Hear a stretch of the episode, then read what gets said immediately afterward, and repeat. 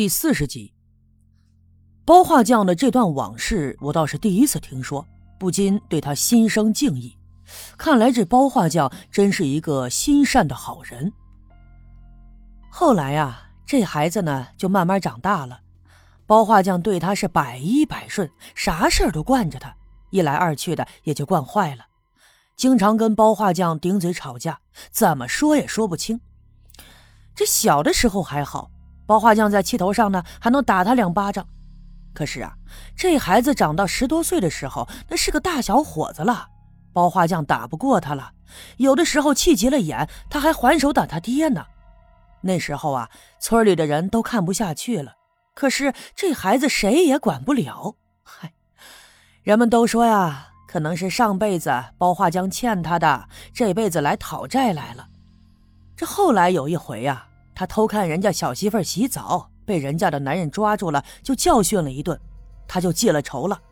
这三更半夜的呀，跑到人家的院子里，点着了人家的柴火垛。后来人家告到了包画匠家里，包画匠一气之下呀，就把这孩子打了一顿，还撵他走，让他滚，说是从此以后不再要他了。你看，这个十来岁的孩子呀，一气之下就跑了。听到赵六姑讲述了这些，完全出乎了我的意料之外。没想到还有这么一段往事。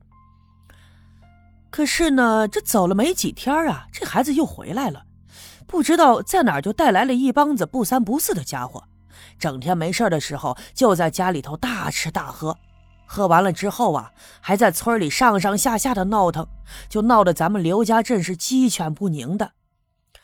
第二天，从县城里来了一队当兵的，说是一路上追赶一群土匪到了这儿。那些不三不四的家伙听见消息啊，就想跑，都被那伙当兵的给抓住，带去了县城了。当时啊，包画匠怕他儿子受牵连，就把他关在了地窖。可是风头过去以后，把这孩子放出来，呵。他呀，不但不感谢包画匠的恩德，还跟他闹腾说啊，是包画匠故意把这些当兵的喊来着，拿着斧子就要砍包画匠呢。这一下子，左右的邻居实在是看不下去了，就要去报官，可是都让包画匠给拦住了。到了晚上啊，还给这孩子做了一顿吃的，在饭菜里下了毒，把这孩子给毒死了。村里人知道以后啊。其实心里头都可怜这包画匠，那孩子呀本来就不是他亲生的，要不是包画匠心地好，他根本没机会长这么大。算了吧，死了也就死了，就当是为民除害了。所以打那之后啊，人们都对包画匠有儿子的这件事儿啊闭口不谈，免得他听了再伤心难过。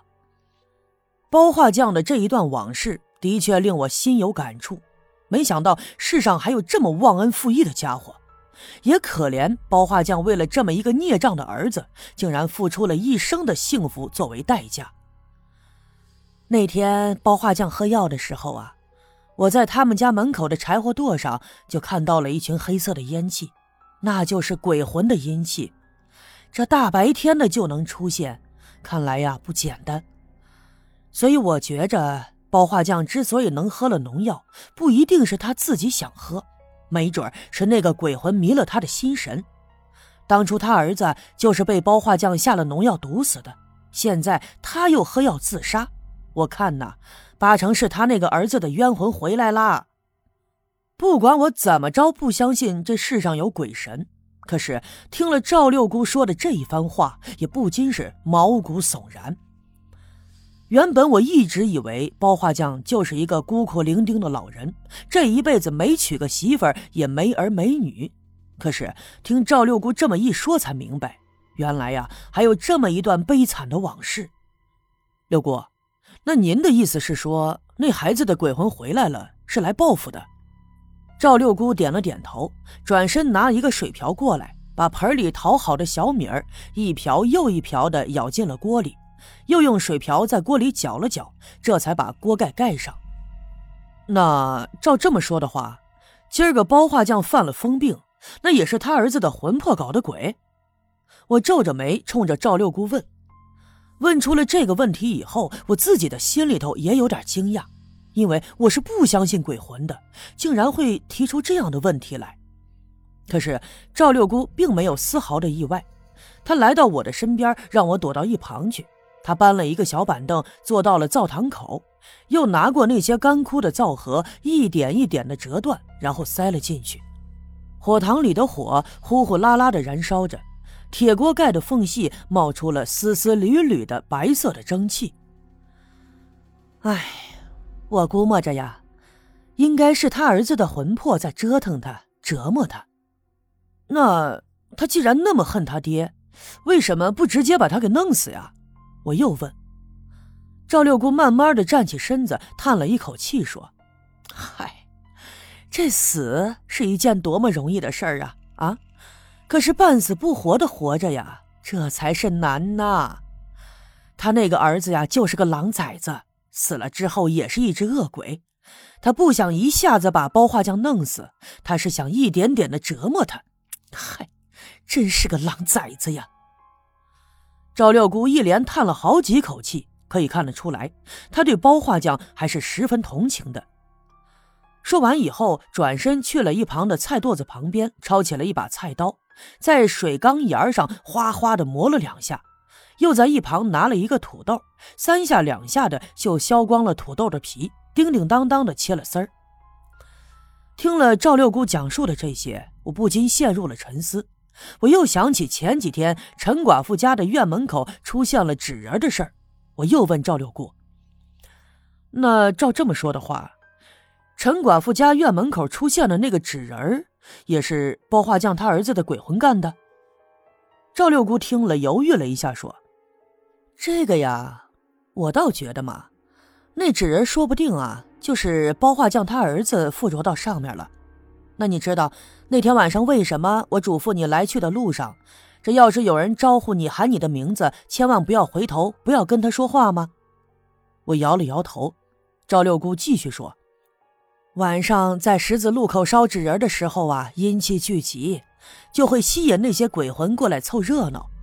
这有些鬼魂呐，在你烧完纸人的时候，就喜欢跟在你后面，那是因为他在阳世有心愿未了。”或者呢，有冤屈没有得到伸张，但是他没办法在阳世显现出原形来，所以啊，就想办法跟那烧替身的人说话。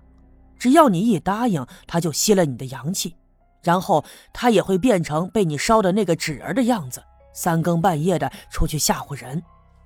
这包画匠他的儿子活着的时候啊，这吊儿郎当的，经常在村里惹事儿。还经常的去看人家大姑娘、小媳妇的洗澡，因为这事儿啊，这村里人呐没少找包画匠去理论。这小子活着的时候好色，死了的时候啊也会变成色鬼，所以呀，他去趴那个陈寡妇的院门口，这还是轻的呢。啊，这还是轻的呀？那要是严重了会怎么样呢？哼，要是严重了呀。他们只会上了陈寡妇的身，或者三更半夜阴气重的时候，再爬上陈寡妇的炕。要是他的怨气再重点的话，没准儿啊，那女人就会怀上了阴胎。要是到了这一步，那陈寡妇就完了。到时候他一半阴一半阳的，这人不人鬼不鬼，生不如死的，这条命就算是交代了。我是第一次听说这种事情，只感觉后脊梁一阵阵的发凉，头发根有些发炸。回来的时候跟我说话的那个白胜利，如果按照赵六姑的说法，那就是阴间的鬼魂，也极有可能就是那包画匠死去的儿子还魂纠缠在我身上。原本我是不信的，然而此刻我竟然动摇了。六姑，那那那天晚上。你用那水碗在我身上比划来比划去的，那是咋回事啊？哎呦，你咋还不明白呢？那天晚上啊，鬼魂就纠缠在你身上了。虽然他变成了纸人去吓唬了陈寡妇，可平时的时候啊，他这鬼魂还是在纠缠着你。那天晚上你一进门的时候，我就看到你头上有一团黑气，我就给你送了鬼了。三根筷子通阳界，一把菜刀斩阴阳。这碗里的水是奈何桥的孟婆汤，你没看到那两根筷子一下就立住了吗？那就证明已经把鬼魂聚在了碗里。这鬼魂离开了你的身，你的阳气才能慢慢的恢复。对了，那个碗你按照我说的放在井边上了吗？我慌忙点了点头。